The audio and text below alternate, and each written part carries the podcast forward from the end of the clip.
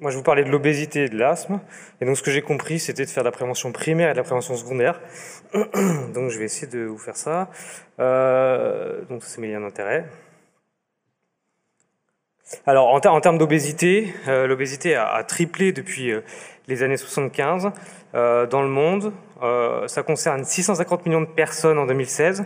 Donc, autant vous dire que c'est un vrai problème de, santé publique, ça vous le savez. Hein, on parle d'épidémie d'obésité, ça touche les enfants. Et ce qui est intéressant quand même, c'est que sur le site internet de l'OMS, il est indiqué que l'obésité est évitable et donc on peut agir en amont. Alors ça, c'est un petit film pour illustrer la catastrophe sanitaire euh, qui s'annonce avec dans les années 80 la prévalence de l'obésité aux États-Unis et puis on voit l'augmentation au fur et à mesure des années avec euh, des États qui euh, vont pour certains aujourd'hui atteindre des, une prévalence de, de, plus de 35%, euh, donc plus d'un tiers de la, dans certains États de la population est obèse. Donc on s'aperçoit qu'on a un vrai problème devant nous qui s'annonce, euh, et donc l'association d'un asthme et d'une obésité peut poser question. Ce sont deux maladies fréquentes, euh, mais vous allez voir qu'il y a un vrai, euh, un vrai lien entre les deux. Alors, on peut se dire que nous, le, pays de la gastronomie, on a un peu protégé de ça. Euh, ben, en fait, pas vraiment, parce que on voit que ça a doublé depuis les années 80, avec 7-8% de la population qui était obèse, et maintenant on tourne autour de 15%. Donc, clairement, on a aussi un problème chez nous, et donc, comme je vous disais, on a un, lien très fort entre l'asthme et l'obésité, avec des études de, euh, épidémiologiques qui ont été faites à la fin des années 90, début 2000, qui montrent pour toutes un lien étroit entre euh, l'obésité et l'asthme. Et donc, le fait d'être obèse augmente le risque d'être asthmatique. Alors, il y a une méta-analyse qui avait été faite qui montre très bien ce surrisque, avec pour les patients en surpoids, il y a un surrisque qui est de 38%. Euh, donc les patients obèses ont 38% de risque en plus d'être asthmatiques. Et euh, c'est pour les, pardon, pour les patients en surpoids. Et pour les patients obèses, c'est 92%. Donc le fait d'être obèse augmente de 92% le risque d'être asthmatique. Donc il y a un vrai lien entre les deux. Et donc il est légitime de se poser la question de savoir si on peut faire de la prévention primaire ou si on peut faire de la, et la prévention secondaire une fois que la maladie est installée. Alors, euh, si on voit un peu plus dans, le, euh, dans la clinique, euh, il y a en plus le fait que c'est un, asthme à part entière. C'est un phénotype bien identifié. Ce sont les études de cluster qui ont fait ça. Et c'est-à-dire qu'ils prennent des données, des caractéristiques des patients, ils les mettent dans l'informatique, et puis ensuite ils moulinent, et puis ils sortent des caractéristiques communes. Alors il sort euh, l'asthme atopique. Bon, vous allez dire, il n'y pas besoin de faire une étude pour savoir qu'effectivement l'asthme atopique ça existe. Mais surtout, ce qui est intéressant, c'est que euh, ont ressorti un asthme de l'obèse, qui est euh, un asthme non éosinophilique, plutôt de la femme et d'apparition tardive vers l'âge de 40-50 ans. Et ce sont des patients qui ont beaucoup beaucoup de symptômes et qui posent des problèmes en pratique. Et également une autre étude de cluster qui retrouve exactement la même chose. Plutôt rassurant quand deux études retrouvent la même chose, qu'on a envie de se dire que possiblement il y a un peu de véracité dans ça. Mais encore une fois, un cluster de femmes obèses euh, de plus de 40 ans qui développent, euh, qui développent de l'asthme. Et donc, euh, c'est un phénotype parmi d'autres, mais ça reste un phénotype, et donc avec une prise en charge, vous allez voir, qui, va être, qui doit être personnalisée. Le but, c'est vraiment de euh, d'individualiser les prises en charge. Bon, et donc vous savez, l'asthme allergique, euh, euh ça, euh, Philippe vous en a très bien parlé avec avec l'ITA. Euh, et puis bon, l'asthme eosinophile, je pense qu'on a beaucoup parlé au cours de, de ce congrès. Et puis l'asthme de l'obèse, vous allez voir que la prise en charge se détache un petit peu de ce qu'on a l'habitude de faire dans l'asthme. Et puis il y a des, a sous-phénotypes. Hein. Si, on discute entre euh, pneumopédiatre et pneumologue, ben, on s'aperçoit qu'on n'a pas forcément les mêmes patients. Et donc c'est intéressant de voir que les patients adultes obèses sont plutôt des femmes. Donc de début, l'asthme des débuts tardifs, avec donc, beaucoup de symptômes, ça c'est le cas dans les deux. Et puis peu d'éosinophiles, peu d'IgE total et peu d'atopie. Alors que chez l'enfant, plutôt des garçons, donc des débuts précoces, évidemment, ce sont des enfants.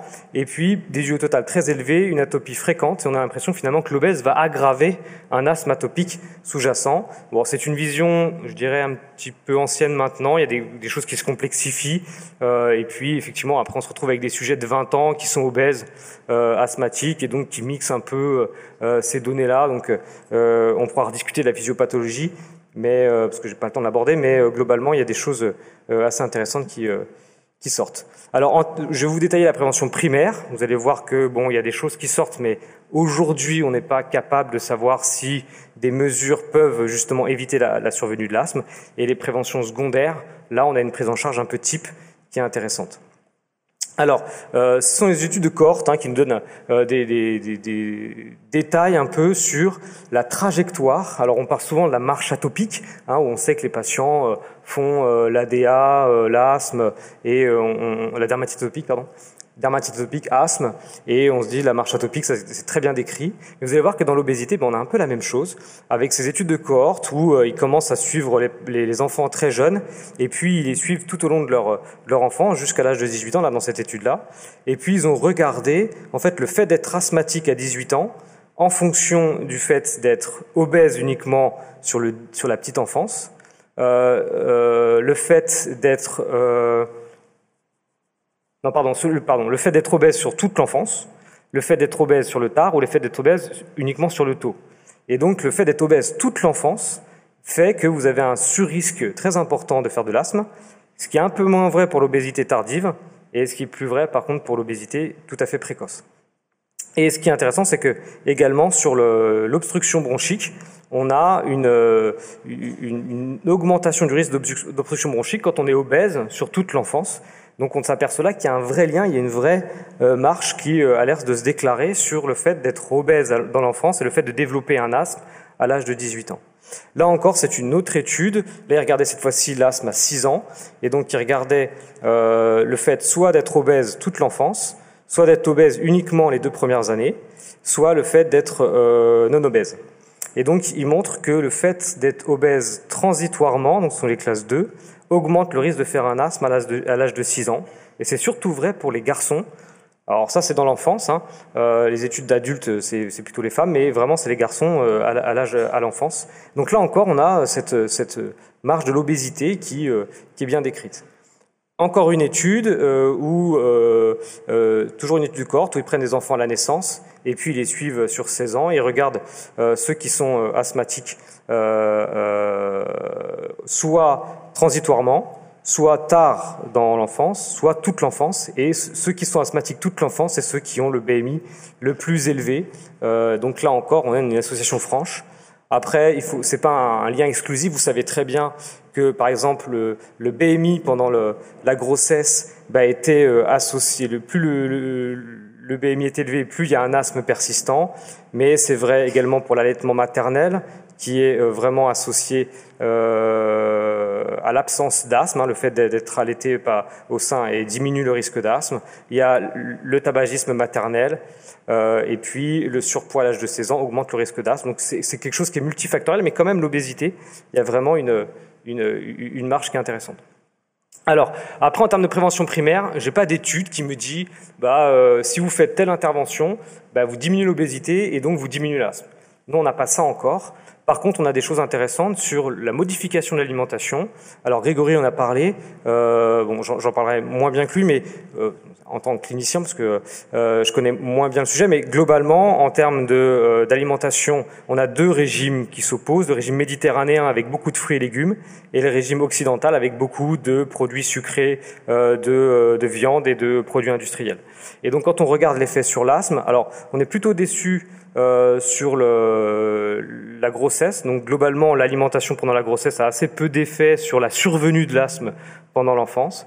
Par contre, le fait, l'alimentation pendant l'enfance en fruits et légumes a l'air quand même d'être bénéfique sur l'asthme. Euh, et euh, le fait de manger les fast-foods, régime occidental, a l'air d'être délétère.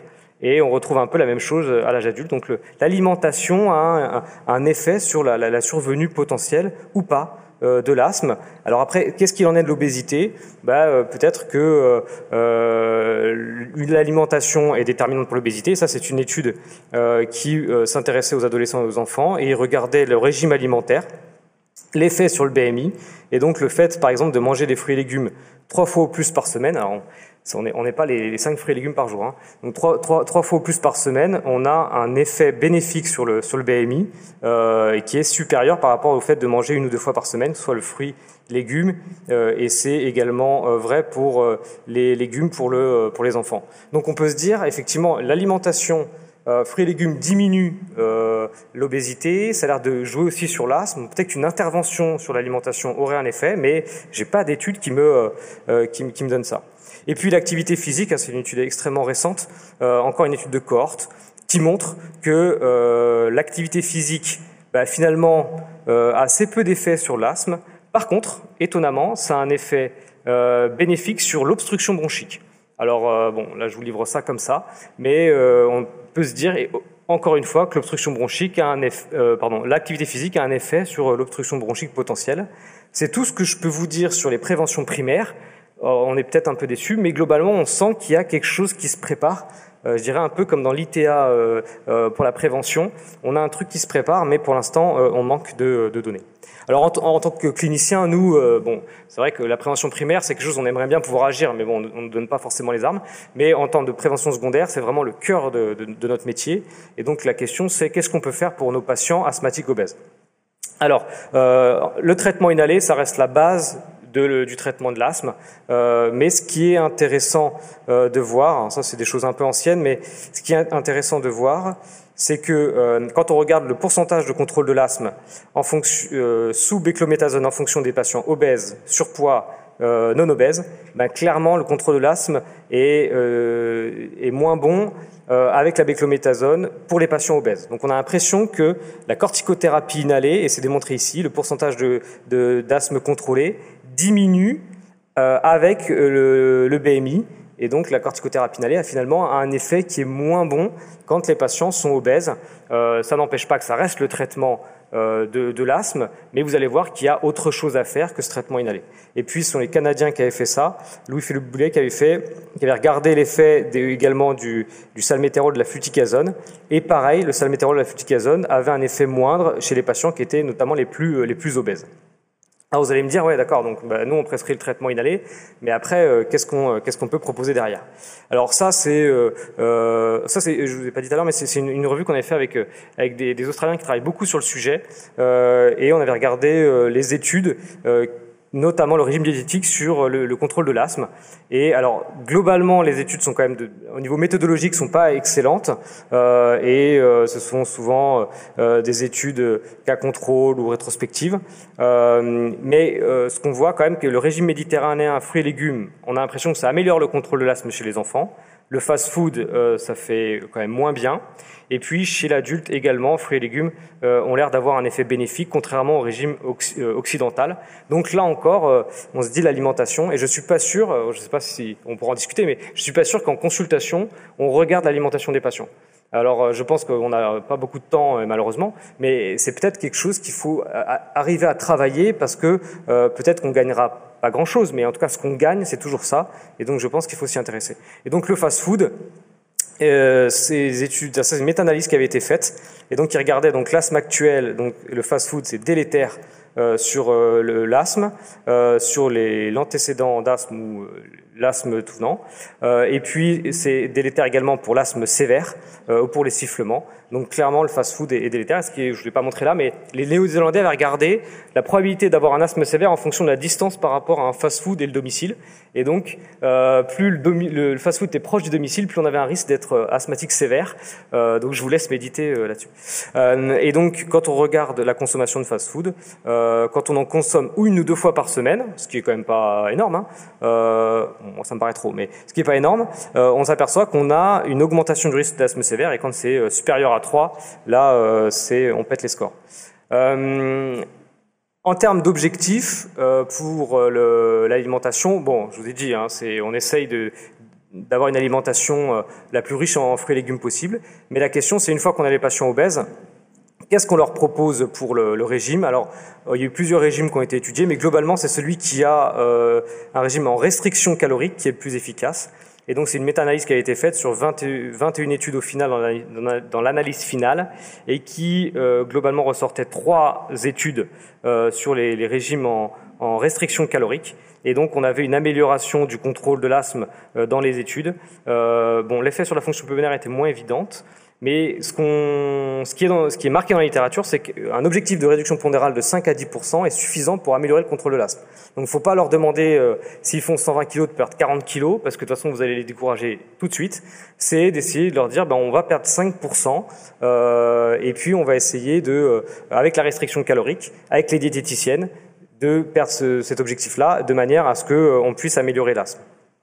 Alors, il n'y a pas que ça, l'exercice physique est primordial. Et euh, vous allez voir que dans, cette étude, ça nous encourage à envoyer les patients obèses asthmatiques dans des centres de réhabilitation respiratoire avec la diète, avec euh, l'exercice physique euh, et l'éducation qui va avec. Dans cette étude, ce qu'ils faisaient, c'est qu'ils randomisaient les patients. Soit ils faisaient un réentraînement à l'effort deux fois par semaine pendant trois mois, soit ils faisaient des étirements. Et donc c'est un groupe contrôle. Et donc entre donc les étirements avant après ça ne modifie pas la VO de pic. Vous allez me dire ah, ok super. Euh, et puis avant après l'exercice ça améliore la VO de pic. Bon encore une fois c'est pas un scoop. Par contre, ce qui est étonnant, c'est qu'avec les étirements, on modifie pas euh, le score de contrôle de l'asthme. Par contre, avec le, réentraînement à l'effort, il y a une amélioration qui est notable du score de contrôle de l'asthme. Donc le fait de les réentraîner améliore le score de contrôle de l'asthme. Après, vous allez dire, euh, ouais, bah en fait, on améliore l'essoufflement. Euh, c'est une question du score ACT. Ils sont moins essoufflés, ils prennent moins de, de ventoline. Donc bon, bah donc ils améliorent leur asthme, mais en fait, ils sont surtout essoufflés, quoi. Effectivement, on peut se dire ça. Par contre, ce qui est très étonnant de cette étude, c'est que on voit quand on regarde les cytokines de l'inflammation, et qui sont ici, ou d'autres marqueurs, notamment les marqueurs d'adiposité, eh ben, il y a une amélioration significative dans le groupe exercice physique. Avec l'exercice, on améliore l'inflammation systémique. Donc c'est quand même assez étonnant. Et donc là, je, ne, parle pas de médicaments, je parle d'exercice physique. Et donc euh, il est évident que c'est bénéfique pour les patients. Et donc ces patients-là, il faut vraiment s'entourer de kiné, diète, et c'est l'objectif majeur. Alors après, euh, la chirurgie bariatrique, c'est également une procédure intéressante. L'anneau gastrique a été abandonné parce que les patients en fait euh, buvaient euh, des sodas et mangeaient des glaces fondues et donc euh, pouvaient passer l'anneau. Donc ça, ça a été abandonné. Et puis il y a eu des, des, complications aussi. Et donc maintenant, on fait soit une sleeve, donc on coupe l'estomac, soit on fait un bypass, on chinte l'estomac et le duodénum. Et donc quand on regarde l'effet de ces techniques de chirurgie bariatrique sur notamment les exacerbations, c'est le pourcentage de patients euh, qui font euh, des événements d'exacerbation d'asthme avant la chirurgie bariatrique et après. Donc on se dit, tiens, il y a un effet bénéfique. C'est une étude rétrospective, certes sur 2000 malades, mais au niveau méthodologique, ça reste très euh, limité. Euh, et euh, on a d'autres études rétrospectives. Celle-là, elle montre bien qu'on a une amélioration euh, de la prise médicamenteuse, avec moins de prise médicamenteuse sur les bêta-2 adrénergiques, la corticothérapie inhalée, la corticothérapie orale. Et donc, il y a une amélioration de la prise médicamenteuse et les patients prennent moins de médicaments avec la chirurgie bariatrique. Bon, alors après, on peut se poser la question pourquoi les antileucotriennes ne bougent pas? Bon, mon hypothèse, c'est que en fait, ces médicaments-là sont pas arrêtés. Euh, je ne sais pas pourquoi, même quand les patients vont mieux. Donc, euh, pareil, on pourra discuter. Alors, évidemment, la chirurgie bariatrique, on ne peut pas le proposer à tous les malades obèses asthmatiques parce qu'il y a des complications, c'est une procédure chirurgicale qui est lourde et il faut se référer euh, aux recommandations de l'HAS. Donc, ce sont des patients qui ont un IMC supérieur ou égal à 40 ou alors un IMC supérieur ou égal à 35 avec des comorbidités dont les troubles respiratoires sévères, dont l'asthme sévère, en deuxième intention, après échec d'un traitement médical, nutritionnel, diététique, psychothérapeutique, euh, je dirais également kinésithérapeutique bien conduit avec l'exercice physique, et puis avec un patient informé, et puis également arriver à convaincre l'anesthésiste, parce que quand on a des asthmatiques sévères à envoyer en chirurgie bariatrique, en général, euh, l'anesthésiste vous appelle. Après, euh, bon, ça reste une procédure lourde. Et nous, euh, juste pour vous dire un mot du, du, du projet euh, qu'on a sur le, le projet BOA, euh, avec le but de mettre des ballons dans l'estomac. Ce sont des ballons intragastriques où ça a été démontré dans la littérature où en, en mettant des ballons dans l'estomac, ben, on réduit les ingestats et donc ce sont des patients qui, qui perdent du poids. La question est de savoir est-ce que chez les patients obèses asthmatiques, c'est un intérêt? Et donc les, les patients vont être, les patients obèses asthmatiques vont être randomisés pour avoir soit un ballon dans, dans l'estomac, soit rien, Donc les deux auront une prise en charge géodiététique. Et donc on verra au bout d'un an si on améliore le contrôle de l'asthme. Euh, donc une fois qu'on aura euh, passé les procédures réglementaires, euh, on commencera à inclure les patients. Et je pense que c'est intéressant de proposer des patients autre chose que des procédures chirurgicales potentiellement lourdes. ça peut être intéressant. En conclusion, asthme et obésité sont deux pathologies fréquentes avec une association épidémiologique forte. La prévention primaire reste à démontrer. L'effet de l'alimentation, l'activité physique, même tôt dans la vie, et pourquoi pas même euh, lors de la grossesse, ça peut euh, aider, mais pour le moment, euh, je ne peux pas vous en dire plus. En termes de prévention secondaire, le traitement inhalé reste la base, mais c'est quand même assez limité, vous l'avez vu. Importance de la réduction pondérale, l'exercice physique, du régime diététique avec une prise en charge multidisciplinaire. Les centres de réhabilitation respiratoire me semblent parfaitement adaptés pour ces patients-là, euh, et donc il faut euh, discuter avec eux pour qu'ils puissent y aller. La chirurgie bariatrique, il y a euh, il n'y a pas d'études randomisées pour le moment, mais en tout cas, c'est euh, les résultats sont potentiellement intéressants. Et je finirai là-dessus. Je ne pense pas que ça, ça dépende que de nous. Euh, en tout cas, il faut qu'on s'investisse dans la prévention primaire. Mais quand on voit, par exemple, euh, je ne vais pas faire de l'anti-américanisme primaire, mais quand on voit l'administration Trump qui veut plus de pizza et moins de légumes dans les cantines, on se dit quand même, c'est un peu dommage. Alors peut-être qu'ils consomment la pizza Donald Trump que j'ai trouvé sur Internet. je trouve effectivement c'est assez ressemblant. Et puis je finirai juste sur le documentaire Sicko. Je ne sais pas s'il y en a qui l'ont qui l'ont vu de Michael Moore, qui est toujours très démago, mais le passage sur la cantine scolaire française comparée à la cantine scolaire américaine est extrêmement croustillant. Et je vous invite à, euh, à le voir parce que c'est vraiment sympa. Je vous remercie de votre attention.